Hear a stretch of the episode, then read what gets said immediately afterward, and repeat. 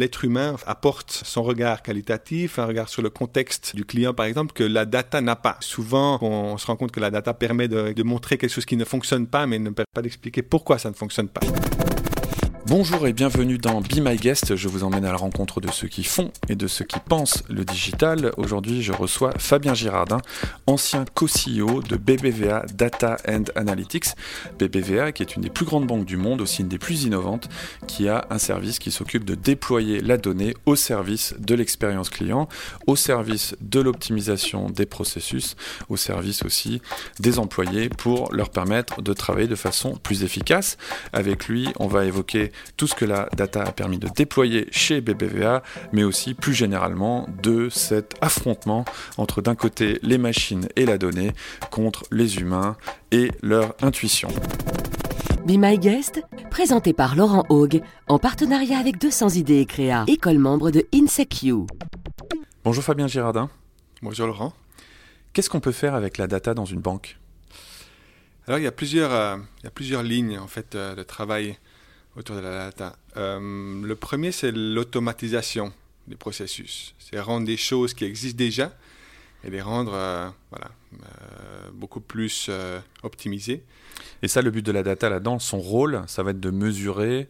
Enfin, on ne peut pas automatiser ce qu'on ne peut pas mettre en chiffres, par exemple. exactement, exactement. Ça, c'est une chose. Mais aussi, par exemple, automatiser les interactions entre les clients et une banque. Ça, c'est le genre de choses que vraiment la data et surtout euh, les technologies, comme on appelle machine learning, intelligence artificielle, permettent euh, de faire maintenant jusqu'à une certaine limite. Euh, l'autre aspect, c'est vraiment la prise de décision qui est basée plus sur des aspects quantitatifs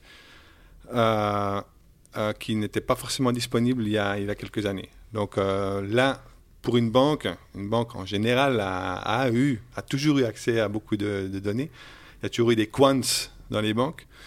Mais euh, la prise de décision maintenant va au-delà vraiment euh, de domaines spécifiques et peut entrer par exemple dans euh, tout l'aspect de gestion de talent, de gestion de ressources humaines et aussi dans toutes les facettes en fait que peut offrir une banque dans ses services avec les clients, mais aussi à l'interne.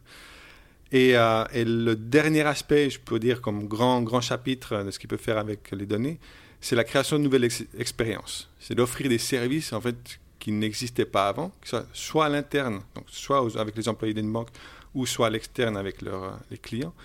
Et, euh, et, voilà, tout ce qui est système de recommandation, euh, par exemple, système d'aide à automatiser la décision en, interne, par exemple, fait maintenant partie, euh, on, va, on va dire, des outils qui sont disponibles banque à travers la data. Alors donc il y a plusieurs thèmes là qui sont mélangés. Il y a des services qu'on va donner euh, au client où lui-même va pouvoir euh, gérer son budget, prendre ses propres décisions. Il y a aussi des services qu'on va proposer aux clients mais qui viendront peut-être euh, de la banque. On va dire au banquier, là il y a quelqu'un, il y a peut-être eu un événement dans sa vie, il y a un enfant qui est né, il y a une retraite qui est prise, etc. Et il y a un aspect interne. On va utiliser ça à l'interne pour améliorer les processus, automatiser les choses. Si on revient très concrètement, donc vous, vous étiez le co-CEO de BBVA Data et Analytics. On va aller un peu plus en détail, mais BBVA est une banque qui est connue pour être particulièrement en avance euh, sur ces thèmes-là. Euh, concrètement, quels sont les nouveaux services que vous avez pu déployer pour les clients euh, en utilisant la data? Alors, il y a vraiment une palette de choses qu'on a faites. une des premières choses de base qu'on a dû faire, c'est vraiment ce qu'on appelle catégoriser les transactions. C'est-à-dire que la manière dont un individu interagit avec une banque et la manière dont les données sont, sont collectées sur l'individu est vraiment faite d'une manière euh, très, très informatisée. Et on a dû humaniser un peu les données qu'on a sur les clients, savoir quel type de dépenses un client fait, à quel moment. Et euh, donc là, tout un travail vraiment de savoir catégoriser, donner un sens humain à des codes informatique. Mmh. Euh, Parce que vous voyez par exemple qu'un terminal de débit d'un supermarché, vous allez retrouver ça sur le compte de pas mal de vos clients, et donc vous allez dire ce terminal-là, quand il y a un débit qui est fait dessus avec une carte de crédit, ça vient d'un supermarché, donc c'est une dépense de, nourriture. Donc j'imagine qu'il y a un enjeu de compréhension et un enjeu de simplification. C'est-à-dire que dans certains cas, vous allez demander au client de déclarer quel, type de, de transaction c'était et dans d'autres, vous allez essayer d'automatiser ça. C'est ça un peu, c'est comme ça que la data rentre en compte. Exactement. Donc la, la, data, tout ce qui est les dernières technologies de data, euh, en fait, essayer d'inférer les choses, essayer de sortir des patterns, essayer de comprendre euh, certains éléments. Inférer, ça veut dire déduire, voilà. Euh, comprendre la réalité qu'on ne connaît pas, qu'on ne maîtrise pas.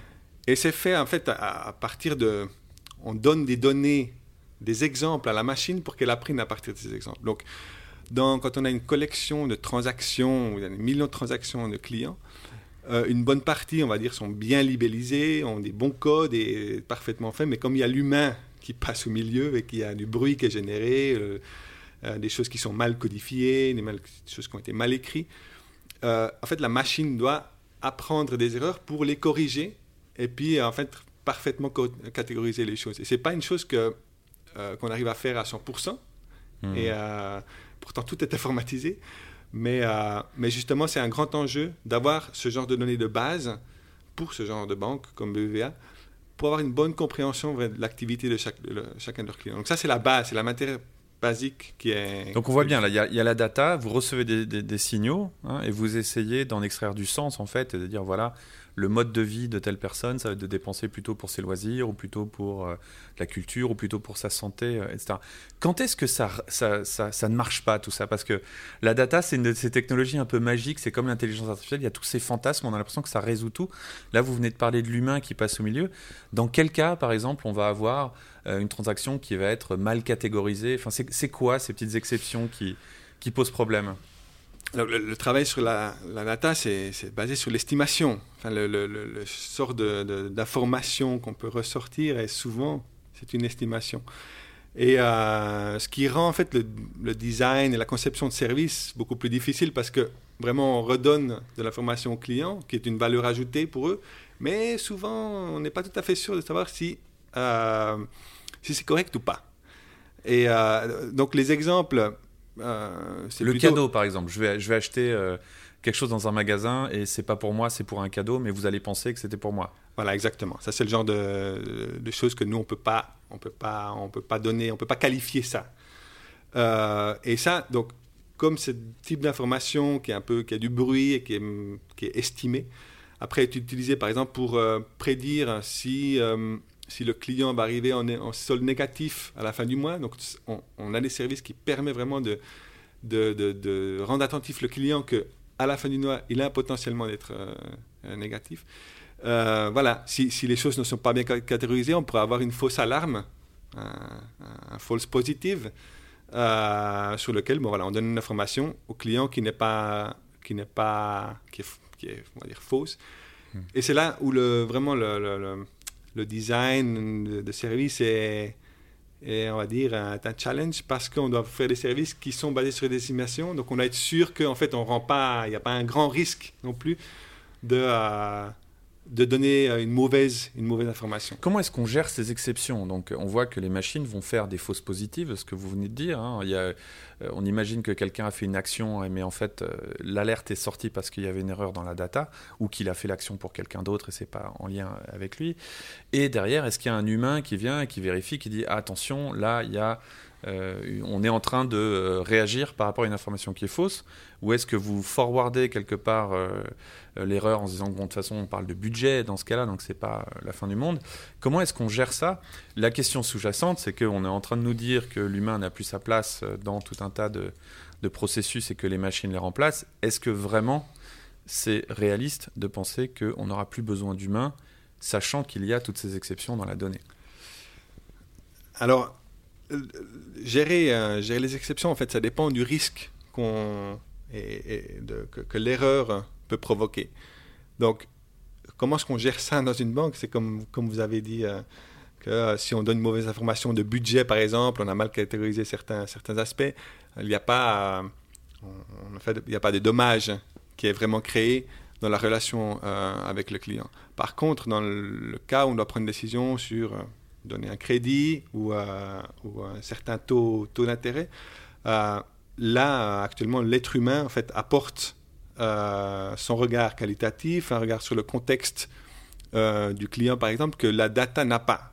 Et, et, souvent, ça, ça revient aussi dans mes travaux plutôt dans le monde académique, on, se rend compte que la data permet de, de montrer quelque chose qui ne fonctionne pas, mais ne permet pas, d'expliquer pourquoi ça ne fonctionne pas. Hmm. Souvent, c'est l'œil qualitatif, le, contexte qui est plutôt humain, qui permet en fait d'expliquer euh, ce qui ressort de la donnée. Donc, dans une banque, c'est pas c'est pas différent. Donc, on, retrouve quand même une forme de complémentarité en fait. Il y a il y a deux types d'intelligence quelque part euh, qui, qui, sont complémentaires et que vous mettez en parallèle avec la machine qui va s'occuper de tout un tas de choses et puis des humains qui restent dans le loop, par exemple pour euh, ramener le contexte, c'est ce que vous dites qu'on ne voit pas dans la data. Mm, voilà, c'est exactement ça. Mm. À la fin, c'est une sorte de dialogue qu'il y a entre, euh, des algorithmes et, et, des bon, Ce qui est vu comme le monde finalement. Quand on conduit une voiture, il y a tout un tas de trucs qui se passent de façon sous-jacente et la voiture nous dit euh, là j'ai une panne et c'est à l'humain à ce moment-là d'agir, de l'amener au garage, de la réparer. Donc c'est un petit peu comme ça qu'on fonctionne avec les machines depuis toujours. Voilà, c'est une, relation avec la technologie, hein, une technologie numérique euh, en général, où on a une coévolution avec eux, on apprend, eux apprennent de nous, la technologie s'adapte à nous, on, la design en fonction de nous, et nous on se la réapproprie aussi. Euh, en voyant leurs limitations, en voyant euh, ce, qu'ils peuvent, ce que ces technologies peuvent apporter. Donc dans une banque, c'est pareil. Deuxième thème, c'était les outils basés sur la data qu'on va donner euh, aux, gens qui, aux, gens qui travaillent, aux gens qui peut-être interagissent avec les clients. Est-ce que vous pouvez nous donner des exemples de services euh, par exemple, est-ce que euh, mon banquier va recevoir une alerte en lui disant il s'est passé quelque chose dans la vie de Monsieur Hogue, appelez-le, vous allez peut-être lui proposer un produit, etc. Est-ce que vous avez ce genre de data qui est utilisé plus toujours dans, l'intérêt des clients quelque part, mais utilisé par les gestionnaires de relations, je ne sais pas comment vous les appelez, chez BBA Vous les appeliez? Euh, Oui. Alors, euh, les, clients sont euh, soit des individus, mais c'est aussi des entreprises. Et dans le cas, par exemple, des entreprises, on est, on est beaucoup plus conscient maintenant du réseau dans lequel une entreprise est. Et ça, c'est ce qui m'apporte vraiment des, des, des datas. C'est qu'on arrive à, à, comprendre qui est le fournisseur de qui, à quel moment, quelle est plus ou moins sa situation financière, quelle était son évolution financière et ça, c'est dans, dans la compréhension d'un client de l'entreprise. Ça, c'est des choses qu'on met dans, la, dans les mains vraiment de, des spécialistes qui, euh, qui sont euh, voilà, sur le terrain, dans les, dans les, dans les, bureaux de BBVA. Et ils ont cette information-là qu'avant, ils hmm. n'avaient pas. Donc ça, ça permet de comprendre encore le contexte. Ils continuent à interagir avec les clients comme avant, sauf qu'ils arrivent peut-être dans les rendez-vous mieux informés. C'est ça que la data a amené. Voilà, exactement. Euh, la data a amené à être, par exemple, euh, première, première chose, à pouvoir analyser un plus grand nombre d'entreprises ou de clients en même temps. Donc, quand même, y a quand même un effet d'échelle là où euh, on a peut-être moins besoin de moins de gens qui ont des relations avec les clients parce que l'analyse, en général, se fait plus rapidement, à plus grande échelle. Et un, autre aspect, c'est se donner cet aspect contextuel que, que la data peut amener. Et dans ce cas-là, vraiment, le contexte économique d'une entreprise est extrêmement riche. Euh, et riche en enseignement, par exemple, de savoir quand une entreprise euh, a tendance à, à, faire faillite ou peut faire faillite, comment se propage la faillite à travers un réseau. Et ça, c'est le genre de choses qu'on peut, qu'on peut mesurer. Ah et du coup, vous allez voir les liens entre les entreprises et dire, euh, peut-être vous pouvez calculer la santé d'une entreprise en voyant qu'elle a plutôt des clients. Enfin, il y a des flux d'argent, c'est comme ça que vous voyez ses clients. Il y a des flux d'argent vers elle qui viennent d'entreprises très solides ou au contraire, vous voyez euh, peut-être des signes avant-coureurs d'une faillite et l'impact que ça aura peut-être sur d'autres clients euh, que vous pouvez potentiellement aller aider à, se préparer. Euh, voilà. C'est exactement ça. et c'est des algorithmes qui sont proches, des algorithmes en fait de, de détection d'épidémies dans le mmh. monde qui sont appliqués parce qu'il y a des mécanismes qui sont un peu similaires. Euh, et, c'est vraiment c'est exactement ça. On arrive en fait à, à comprendre euh, la santé financière, économique de l'entreprise à travers son réseau. Et ça, c'est ça, c'est différent. Ça, c'est une nouvelle donnée que je crois que voilà, qu'on n'avait pas forcément avant, en tout cas à cette échelle ces genres de données qu'on pourrait voir sur les réseaux sociaux pour les individus. Je pense qu'on pourrait voir la, santé de la carrière de pas mal de monde en regardant euh, la qualité de leur réseau. Le troisième thème euh, dont vous avez, parlé au, tout début, c'est vraiment le thème. Alors là, on est sous le capot, c'est les quants, c'est euh, peut-être les stratégies d'investissement, c'est peut-être des outils internes pour que les gens travaillent mieux, pour que les, employés collaborent mieux. sur cette, partie-là, quels sont les services que vous avez vus euh, basé donc de nouveau sur la data et sur l'automatisation, pour ce volet vraiment interne, aider une entreprise à mieux travailler? Alors, je voulais, je voulais vous donner un exemple qui était plutôt externe, parce que c'était vraiment. Allons-y, ça va très bien. On parlera de votre vie euh, antérieure et future après, je, hors BDVA. Comment est-ce qu'en fait on a été capable euh, d'avoir la connaissance qu'on a en fait, euh, la partager avec nos clients. Et je crois que ça, c'était, ça, pour moi, ça fait partie des, vraiment des, des, choses, des projets qu'on a fait ces dernières années qui sont angulaires à toute la stratégie. C'est de savoir prendre tout ce que j'ai parlé au début des transactions et comment est-ce qu'on arrive à donner en fait un sens à ces transactions-là, le redonner à des clients qui sont des entreprises, euh, des petites et moyennes entreprises qui n'ont pas forcément leur, euh, leur, leur département d'analyse, leur département quantitatif, mais euh, nous, comme étant leur banque, on a été capable de, leur fournir une sorte d'outil qui leur permet de comprendre leur, leur, leur business, leur commerce, euh, non seulement à l'interne, choses que eux, généralement, savent, euh, contrôlent parfaitement, mais surtout le contexte autour. Donc, te dire, euh, tel restaurant ou tel magasin dans telle rue, quelle est, quelle est, sa compétition, comment se comporte sa compétition, quelle est la température, on va dire, commerciale autour d'elle. Et ça, c'est vraiment le genre d'information que des, que les commerçants n'avaient pas forcément avant. Hmm. Donc, Mais là, c'est limite des nouveaux services. Je veux dire, moi, je voudrais ouvrir un commerce euh, en Espagne. Je pourrais limite venir vous voir et vous me dites euh, où est-ce qu'on manque de restaurants, où est-ce qu'un restaurant a le plus de chances de réussir? Enfin, c'est quasiment ça. Voilà. C'est presque une, une aide à la décision, mais qui dépasse largement ce qu'on attend d'une banque euh, en général. Ça, c'est le scénario classique un peu euh, que vous avez défini. C'est où, est-ce que je dois, euh, où, est, ma prochaine étape, où est-ce que je dois évoluer. Ça, des boîtes comme Starbucks, etc., ne tournent que comme ça, en cherchant des, lieux et ils implémentent leur formule. Et puis, si c'est le bon lieu, ça marche. Donc, il y a une économie qui existe de ça. Il y a des entreprises qui fournissent ce genre d'informations-là. Nous, on en fait, on en fait partie. On, fournit aussi, on a, on a des API à partir de ça qu'on fournit à ces entreprises-là. Donc, on, on a, il y a un écosystème qui s'est créé autour de ça à travers lequel notre outil n'est pas forcément le seul outil, parce qu'il y a des spécialistes hein, qui s'occupent de ça. Mais c'est vrai que nos données, euh, comme on les a analysées, après, sont, peuvent être utilisées par ça. Euh, mais le, le, changement, c'était vraiment de, de, pouvoir euh, donner un nouveau service, mais basé sur un vieux service, qui est le, service du, du, de l'appareil TPV en espagnol. TPV, ah voilà. Donc le, ce qu'on appelle le terminal de paiement euh, en français. On a associé vraiment le, ce service au-dessus qui est le, la connaissance contextuelle de chaque commerçant. Et ça, on a été les premiers à le faire. Vous pouvez dire à chacun des commerçants un peu combien de gens sont passés, euh, s'il y a eu un impact sur son chiffre d'affaires, ce genre de choses. Voilà. Non seulement le chiffre d'affaires, on va dire l'activité interne, mais vraiment l'activité contextuelle. C'est-à-dire, quelle est ma compétition comment, euh, comment est-ce que mon commerce fonctionne à, travers les des commerces très similaires euh, dans le voisinage? Est-ce que je vais très bien, moins bien? Euh, Donc, on est capable vraiment de donner le contexte, encore une fois, à travers la donnée. à des commerçants et à des clients spécifiques. Hmm. J'avais vu qu'il y a une banque australienne qui faisait ça, on tapait son, son code postal et on mettait son âge et on disait voilà, dans votre quartier, les gens de votre âge ils gagnent tant. Puis du coup, on pouvait se sentir un peu malheureux par rapport à ses voisins. C'était intéressant. Euh, euh, ça me permet d'embrayer parce qu'on sent alors une, des vieilles tensions dont on parle dans le monde de la technologie, puis qui quelque part, euh, selon le regard qu'on prend, soit ne se matérialise jamais, soit arrive tout le temps, c'est cette tension entre vie privée et, et utilité du service. Aujourd'hui, on a l'impression qu'on est peut-être dans certains coins allé un peu trop loin. Les, les réseaux sociaux, on a l'impression qu'on leur donne beaucoup, puis le service est peut-être plus à la hauteur.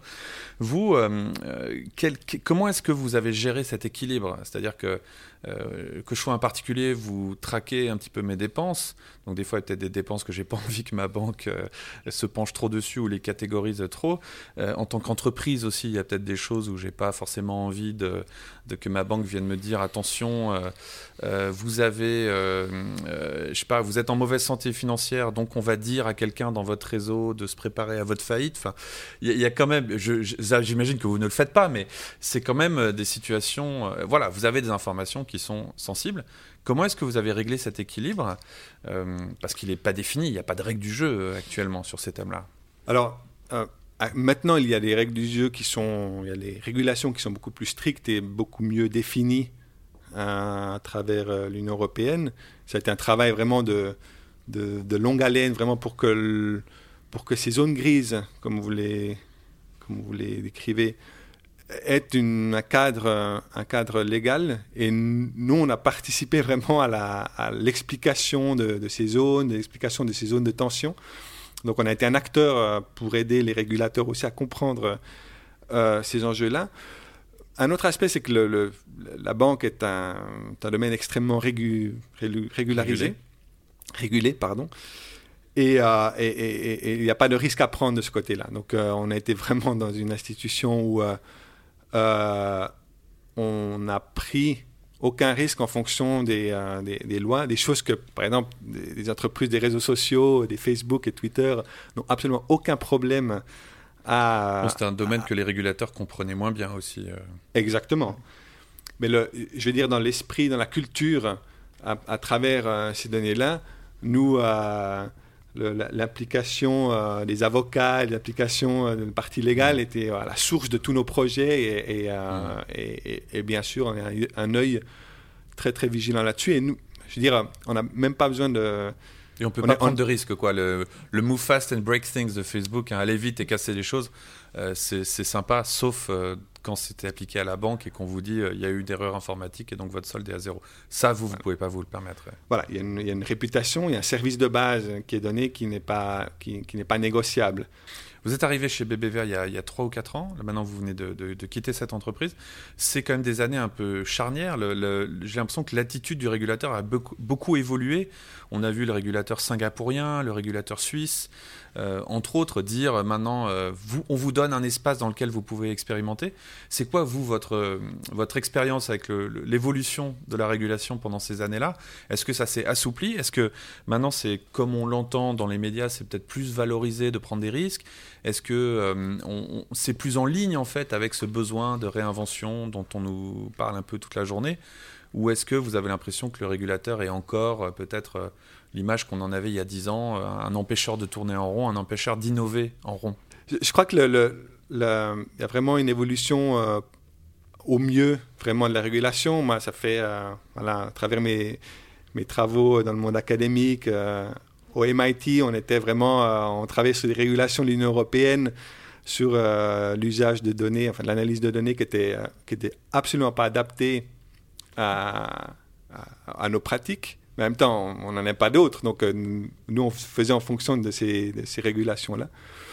Et euh, maintenant, les dernières régulations de l'Union européenne, par exemple, je trouve, sont, très avancées, euh, font, je crois, référence dans le monde sur, sur des bonnes pratiques. Et c'est sûr que les régulations, ben voilà, aussi certainement créent des, des, barrières à l'innovation. Et ça, je le vois aussi. C'est-à-dire que maintenant, pour mettre en place certains services, on utilise des données personnelles. Bah, il faut, il faut euh, les avocats sont vraiment euh, doivent faire partie du budget de, départ pour essayer de lancer quelque chose. Et ça, c'est une des, voilà, une des conséquences, on va dire. Mais, la régulation est aussi le meilleur ami des banques parce que c'est ce qui empêche quelque part les startups d'attaquer aussi facilement. Enfin, si, le, si l'industrie de la musique ou de la vidéo euh, a été parmi les premières à être attaquée, c'est que justement, c'est des lieux beaucoup moins régulés parce que si on se plante, c'est moins grave. La finance est parmi les derniers parce qu'avoir une licence bancaire, ça coûte beaucoup d'argent, c'est très compliqué, on se soumet à beaucoup de, contraintes. Et donc, c'est en même temps une contrainte pour vous, pour les.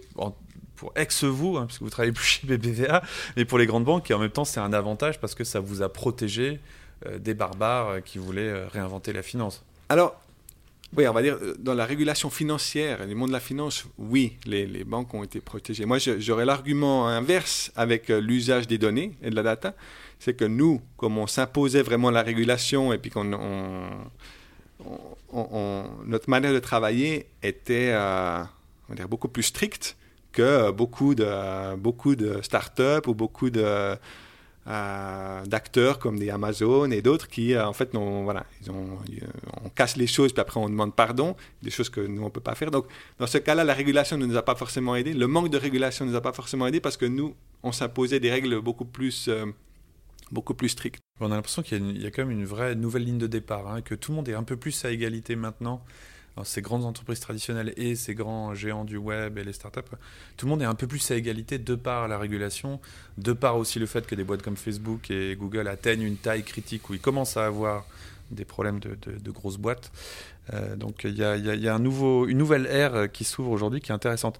Il y a des entreprises dans le monde, je pense à, Twitter, à Google, qui gagnent de l'argent en vendant leurs données. Est-ce que, à votre avis, c'est un vrai canal de revenus futur pour les banques, comme on peut voir aujourd'hui peut-être des, opérateurs de téléphone qui d'un seul coup euh, ont de la data qui vaut de l'argent parce qu'ils savent où sont les gens, ils savent comment ils se déplacent, et ça, ça a de la, valeur pour beaucoup de monde. Est-ce que vous, vous envisagez que la data devienne un centre de profit euh, direct pour les banques? Alors, euh, à BBVA Data Analytics, qui était vraiment une, entreprise qui fait partie du groupe BBVA, mais qui, était, qui avait sa propre activité, une de nos ressources, une de nos euh, sources de profit était euh, voilà, la revente d'informations. Pas forcément, pas de la donnée comme elle est, mais vraiment l'information qu'on nous sort. Et ça a toujours été un revenu marginal, on va dire, de notre, de notre activité. Le besoin était beaucoup plus fort en interne d'avoir les services. Et, euh, et c'est pas comme quelque chose que j'ai vu vraiment décoller euh, par rapport à l'activité vraiment d'une banque. Les, revenus sont, viennent pas forcément de là. Et je trouve ça que c'est une activité qui est plutôt marginale maintenant et plutôt, euh, on va dire, en attente de voir qu'est-ce qui peut se passer. Parce que vraiment, les cas d'usage euh, ont été certainement un peu limités. Maintenant, la régulation qui, dans le monde bancaire, où l'information obligatoirement peut être partagée entre certaines banques, ça devient, il y a des flux comme ça de données qui vont passer, qui passent entre les banques euh, petit à petit. Donc ça, ça redistribue un peu aussi les cartes.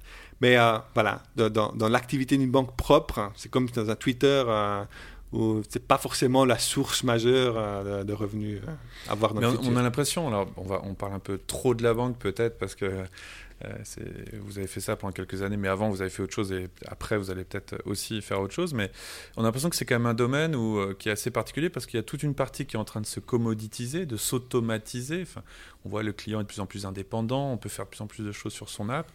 Euh, et en même temps, on a l'impression qu'il y a des nouveaux services qui sont en train d'apparaître, justement, une sorte de conseil. On vous aide à gérer votre entreprise, on vous aide à gérer votre vie. et que donc il y a toute une partie peut-être où on est sur des services de, plus en plus informatisés, de moins en moins chers, et à l'inverse, des, des, services de plus en plus customisés, de plus en plus humanisés. Euh, le chairman de BBVA, sa fameuse phrase, hein, si vous si vous n'avez pas compris qu'une banque est une entreprise informatique, vous n'avez rien compris.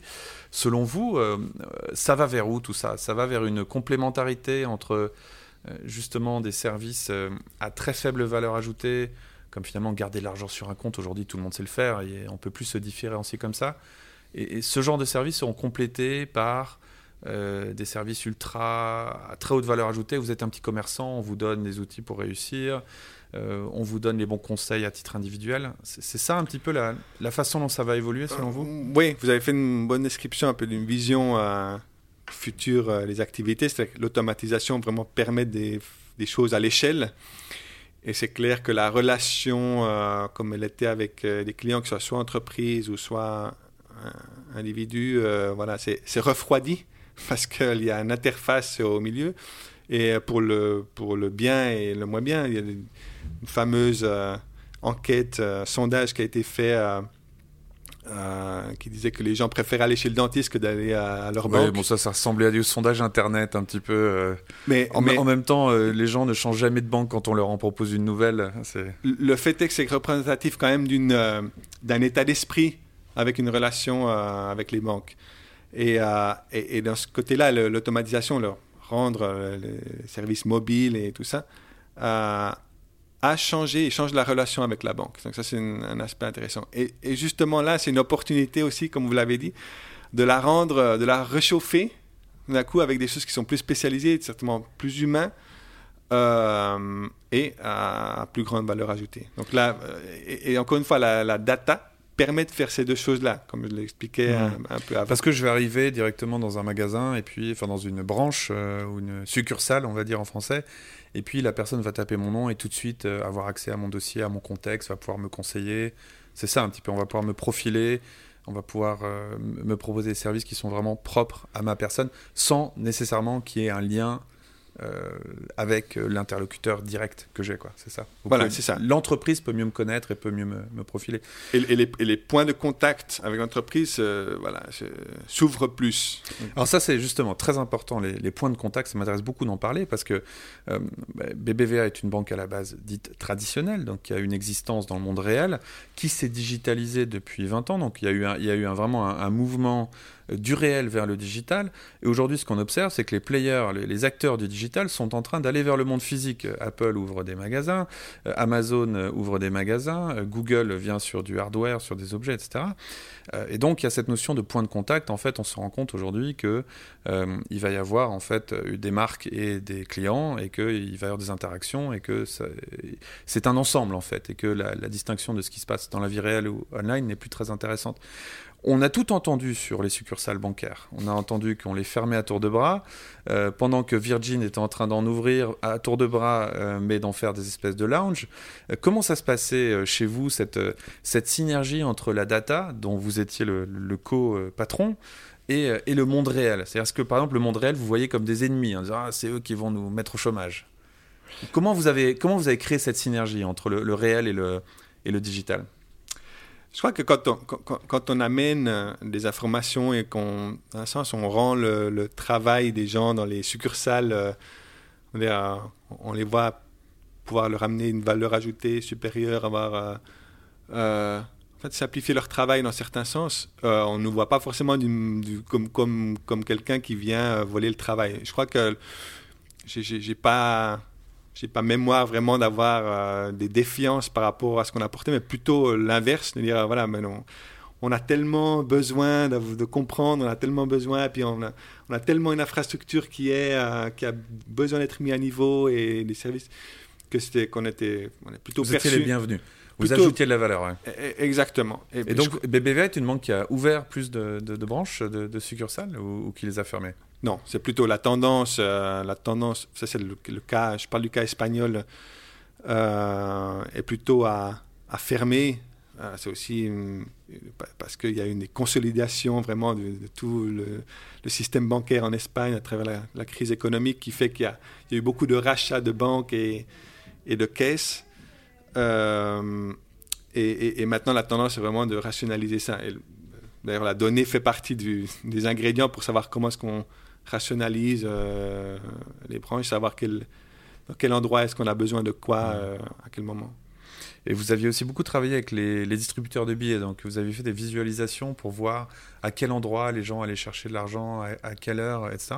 Ça, est-ce que aujourd'hui un, des thèmes aussi qui flotte, qu'on entend certains euh, prédicateurs du digital nous dire, c'est que le cash est mort, qu'on n'aura plus besoin de ça. C'est quoi la, la, réalité du terrain telle que vous, vous la percevez?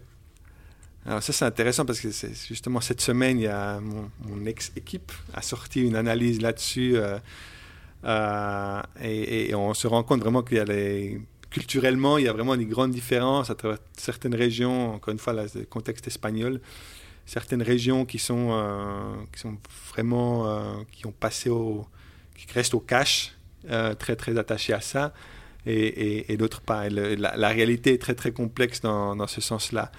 Euh, c'est par région, c'est pas par génération, par exemple. Euh, voilà, alors j'ai pas j'ai pas lu l'analyse euh, en profondeur là-dessus. Ce que, je, ce que je suis conscient, c'est qu'il y a c'est quelque chose de complexe et que souvent quand on a l'impression que, que, le pendule va aller tout à l'automatisation et que l'argent va disparaître, tout d'un coup on voit des, justement des pratiques qui sont, qui sont différentes, qui, viennent, qui réapparaissent. Et oui, donc la, la, tendance en Espagne n'est pas forcément claire, hein, la disparition du cash. Euh, ça reste, ça reste un, comme un, bien particulier, quoi, un objet particulier, il y a un lien euh, très fort et ça permet des choses. Euh, tout aussi l'économie souterraine quand même qui se, qui se, qui se nourrit de ça. Euh, si maintenant on, sort un petit peu de, ce cadre BBVA, donc qui est une petite partie de votre vie, hein, c'est euh, un cinquième de votre vie professionnelle, vous avez beaucoup de choses avant. Euh, la data, c'est un thème auquel beaucoup de gens s'intéressent depuis quelques années. Vous, ça fait 20 ans que ça vous intéresse. comment est-ce que vous êtes arrivé sur cette thématique de, de, la data dans les années 90, 90 Alors, pour moi, il y a un intérêt un intérêt de comprendre le monde et comprendre les villes en général. Et à travers mon, mes travaux dans mon académique, le doctorat pratiquement, en fait, au début, je voulais savoir comment est-ce que les gens interagissaient avec les, les, cartes mobiles, les nouvelles cartes, des Google Maps, des choses comme ça. Et, en, en, étudiant les gens, en fait, je me suis rendu compte qu'on pouvait les comprendre en masse à travers les villes.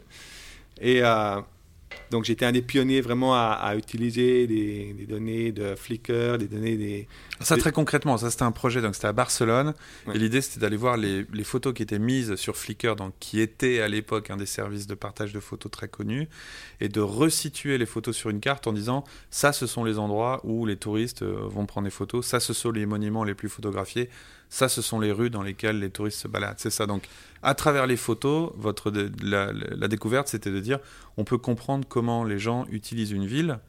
Alors qu'en général, on peut avoir des intuitions, on peut demander au chauffeur des taxis, oui, là, il y a plutôt du monde à 9h, mais on n'avait pas de chiffres, c'est ça.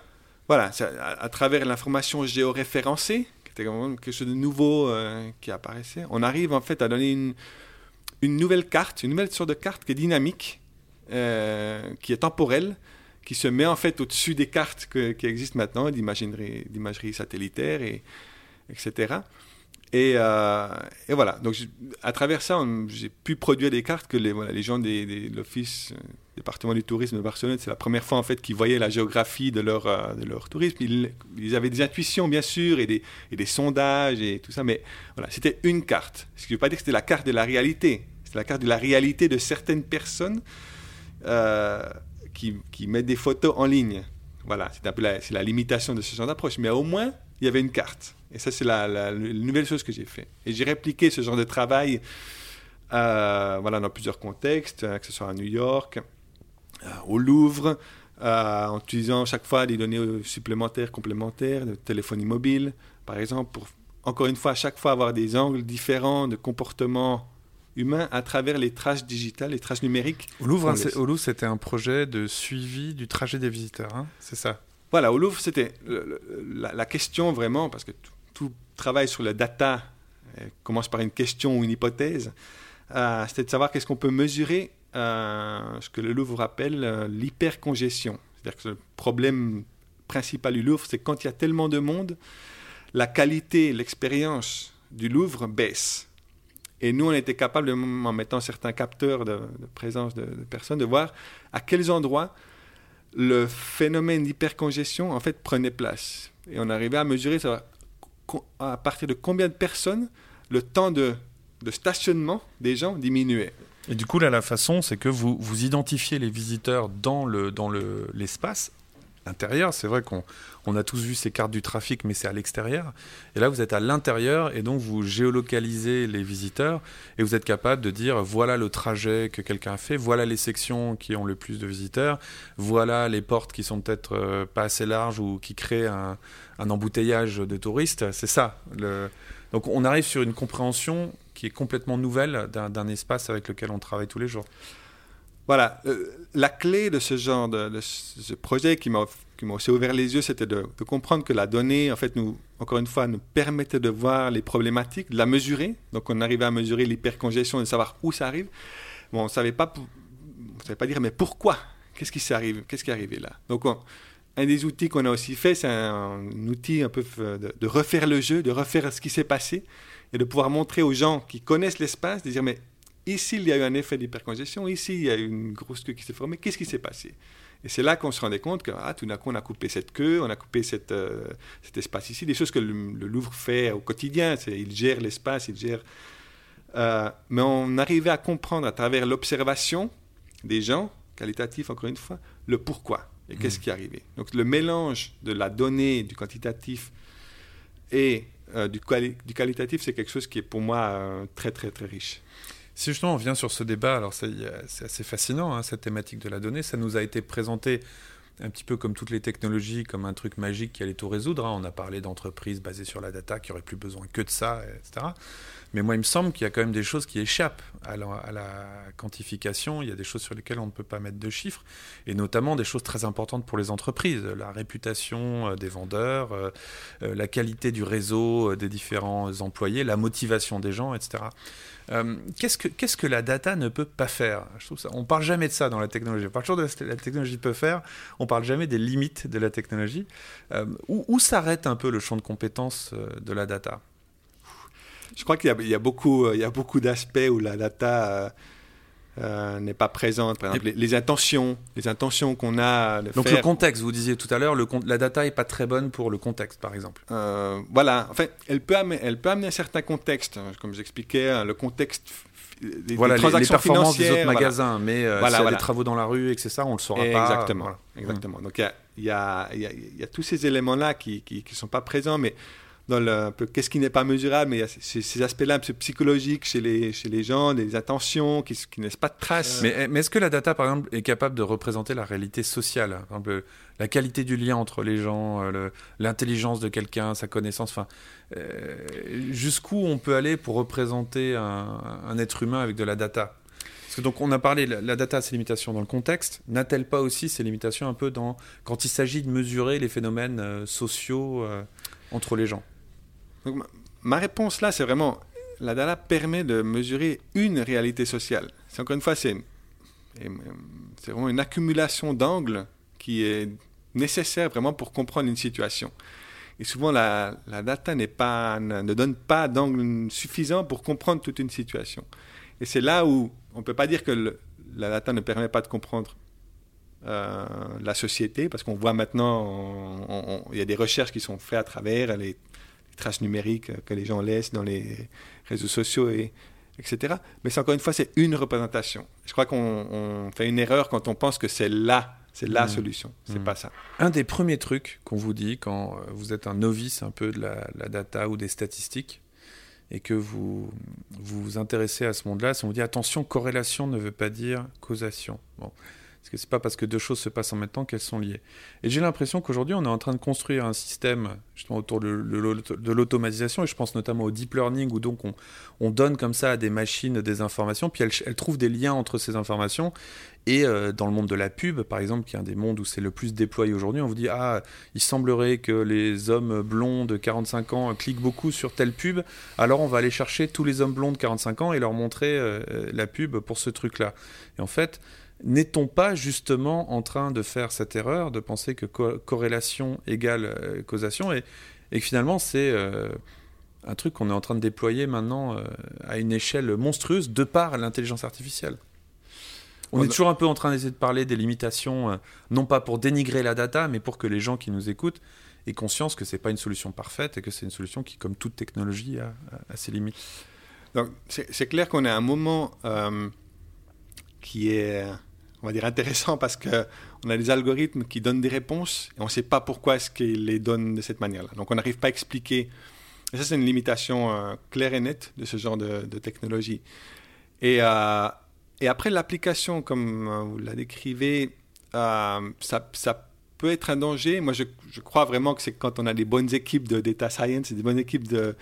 généralement, ne font, pas, ne font pas ce genre d'erreur-là. C'est-à-dire que c'est c'est certainement comme euh, un manque euh, de niveau, un manque de talent qui, qui amènerait à ce genre de mm. situation-là. Dès qu'on a une équipe qui est à le niveau, je crois que c'est, ça c'est, basique, c'est la base qu'on, qu'on on sait que c'est les limites des, des technologies qu'on a. Dernier point par rapport à ça, j'exprime un peu mon scepticisme euh, par rapport à, la technologie en général et donc à celle-ci aussi en particulier. Une des grandes promesses qui nous a été faite en tant qu'utilisateur, par exemple, de plateformes que je vais qualifier de d'audiovisuel ou de culturel, par exemple Netflix pour pas pas les citer, ou iTunes, etc. C'était à partir de ce que vous consommez, on va être capable de dire ce que vous allez aimer. Bon, et moi aujourd'hui j'arrive dans la homepage de Netflix et euh, j'ai des shows qui me correspondent selon eux à, 97-97%, et je les regarde, et après deux minutes, j'arrête parce que ça ne me, convient pas. Bon. Et j'ai l'impression que cette personnalisation, on nous l'a beaucoup promise, et on, on nous l'a assez peu servi finalement. Euh, pourquoi? Est-ce que c'est les algorithmes qui sont pas bons? Et en général, quand je, quand je, parle de ça, tout le monde est d'accord en disant oui, c'est vrai. Euh, moi aussi, j'ai pas des très bonnes recommandations et je continue à trouver les choses un peu par hasard parce que c'est recommandé. Est-ce que c'est parce que c'est une sorte de Graal qui est impossible puisqu'on n'aura jamais la data suffisamment bonne ou que peut-être euh, euh, fondamentalement il y a un problème qui empêche de faire ça, on a des coûts qui sont trop éclectiques ou est-ce que c'est tout simplement qu'aujourd'hui on n'y est pas encore mais qu'on va y arriver? Selon vous, la personnalisation ultime, ce rêve qu'on nous vend toujours du client qui s'assoit et puis il reçoit un service qui a été fait vraiment pour lui, on, le connaît lui, on, on connaît ses problèmes, est-ce que c'est possible ou est-ce que c'est un truc inaccessible, sachant que selon moi, jusqu'à présent, on nous l'a beaucoup promis et on ne l'a pas du tout euh, amené Alors, je, vais répondre en deux temps. La, première chose euh, que vous avez décrit, euh, c'est pour moi, c'est la coévolution, encore une fois, qu'on a avec une technologie comme les systèmes de recommandation, où vraiment Netflix apporte quelque chose d'assez extraordinaire dans le sens où les, premières, les premiers usages c'est euh, on a un filtrage, on a vraiment une chose qui, est nouvelle, c'est-à-dire qu'on a des recommandations que jamais on aurait pu penser avoir. On a presque les unknown unknowns euh, qui sont par là, qui nous sont délivrés. Alors ça, c'est quand même, on va dire, ça fait partie d'une des promesses des systèmes de recommandation qui dit, ah ben ça c'est quand même nouveau. Et après, c'est sûr que ce qu'on se rend compte, c'est qu'on est dans les filtres bubble, dans filtres, des zones on est tellement filtré dans le choix qu'à la fin, euh, voilà, on, est dans une zone où on est plus surpris euh, et, c'est que du connu. Et ça, je dirais que l'algorithme, c'est pas qu'il est pas bon, il est trop bon dans ce, sens-là parce qu'il est, il, sait parfaitement ce qu'il doit donner. Et nous, ayant travaillé sur ces, systèmes de recommandation, euh, on doit le rendre humain. Une des manières de le rendre humain, c'est de rajouter du chaos, c'est rajouter de, de l'incertain et de rajouter des de l'aléatoire. De l'aléatoire qui fait que tout d'un coup, on a, on a quelque chose qui sort. Et donc, on rend moins parfait l'algorithme. Euh, et c'est une des, ça fait partie pour moi d'une des coévolutions qu'on a. On, on doit faire fine-tuning, on doit... On doit euh, Donc en fait, on est en train d'informatiser de, d'informatiser les humains et d'humaniser les algorithmes. Voilà, on est, on est, mais ça, ça fait, euh, comme quoi, ça fait Des, des, des, décennies qu'on est là-dedans. On est dans un dialogue, on est, on comprend mieux la technologie, on voit ses limitations, on, voit ce qu'elle apporte, puis après, euh, voilà, dans ce cas-là, les algorithmes commencent à, être modifiés pour arriver à ce Graal qui n'est pas forcément, euh, moi j'ai jamais pris comme une promesse qu'on doit tout avoir à chaque moment ou qui est personnalisé à ce qu'on a. Je trouve qu'il y a quand même quelque chose de nouveau qui est qu'on a sous la main maintenant. Mais c'est clair qu'on doit demander aux équipes maintenant de rendre les algorithmes moins parfaits. Donc, plus humain. Aussi tout ce monde-là, et ça, me fascine beaucoup, euh, on, est, on nous dit qu'on va vers un monde où il faut tout mesurer, euh, où euh, voilà, nos actions sont constamment benchmarkées, c'est le, mot anglais. Et alors l'IA, par contre, c'est justement le thème qui échappe à la mesure. C'est-à-dire que à partir du moment où vous mettez les feux rouges dans les mains d'une intelligence artificielle, on se dit c'est optimisé, Hein, mais on n'a aucun moyen de le, mesurer ou de savoir. Et, ça, bah, c'est intéressant que finalement, l'utilisation de la data nous emmène dans une, espèce de boîte noire où justement on arrête quasiment de, mesurer et surtout on nous dit c'est optimal, mais par rapport à quoi? Parce que ces moteurs de recommandation, euh, comment est-ce qu'on peut en mesurer la performance? Et comment est-ce qu'on peut vous dire qu'un algorithme a fait la meilleure recommandation? C'est impossible. Parce y, a, potentiel, il y a des milliards, des milliards de, possibilités. On ne peut pas savoir laquelle est, la meilleure. Donc, est-ce que comment est-ce qu'on gère ce, ce paradoxe finalement que euh, on a l'impression qu'en mettant un système automatisé, bah, c'est une solution parfaite et ça ne l'est pas. comment est-ce qu'on s'améliore? Comment est-ce qu'on mesure la relevance de quelque chose comme euh, des recommandations?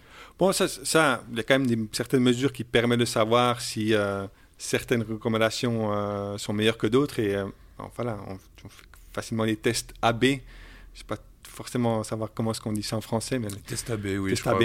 On montre, on montre deux versions à 50% des utilisateurs et on regarde laquelle voilà, et puis convertit le plus. Par exemple, si le but c'est de faire regarder des vidéos aux gens, laquelle version a fait le plus cliquer les utilisateurs sur les vidéos? On travaille avec une ligne de base, c'est-à-dire que le, comment est-ce que les, individus fonctionnent actuellement, leur prise de décision, comment est-ce qu'elles sont faites, ça te permet d'avoir une, ligne de, une ligne de base. Et après, euh, le but du système de rénovation, c'est d'améliorer cette ligne de base et d'avoir des gens qui, qui, qui, vont plus cliquer ou plus euh, voir certains, écouter certaines musiques ou d'autres. Et là, quand même, on peut quand même mesurer si la relevance de, euh, de, de, la proposition. Donc Fabien Girardin, le monde vers lequel on va, c'est la data qui remplace l'humain ou c'est les deux qui travaillent ensemble?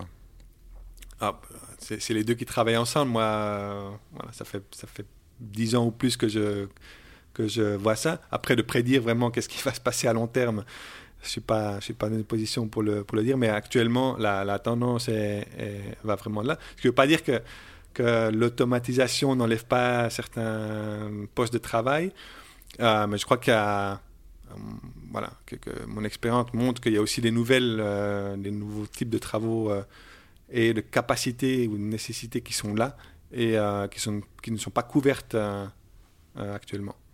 Donc c'est des choses comme la créativité, le jugement, l'empathie, l'intuition.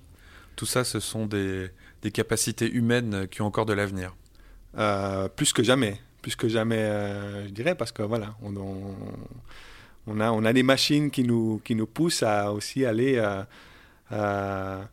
avoir ces éléments-là qu'elles sont, qu'elles sont loin, qu'elles sont loin d'avoir maîtrisé ça au niveau, au niveau euh, informatique. C'est un, grand paradoxe de notre époque finalement, après avoir technologisé l'humain, comme je disais tout à l'heure. Finalement, aujourd'hui, la technologie est en train de nous forcer de nous réhumaniser, de remettre l'emphase sur ce que nous savons faire et que les machines ne savent pas faire. Voilà, peut-être les historiens dans quelques centaines d'années se pencheront là-dessus et verront une petite ironie dans le fait que la technologie nous a repoussés vers notre humanité. Merci Fabien Girardin. Merci à vous. Merci d'avoir écouté Be My Guest. Euh, n'hésitez pas à m'envoyer vos réactions et vos commentaires. Vous pouvez retrouver Fabien Girardin sur LinkedIn ou en tapant son nom dans un moteur de recherche. Et je vous retrouve avec plaisir le mois prochain. C'était Be My Guest, présenté par Laurent Haug en partenariat avec 200 idées et créa, école membre de INSECU.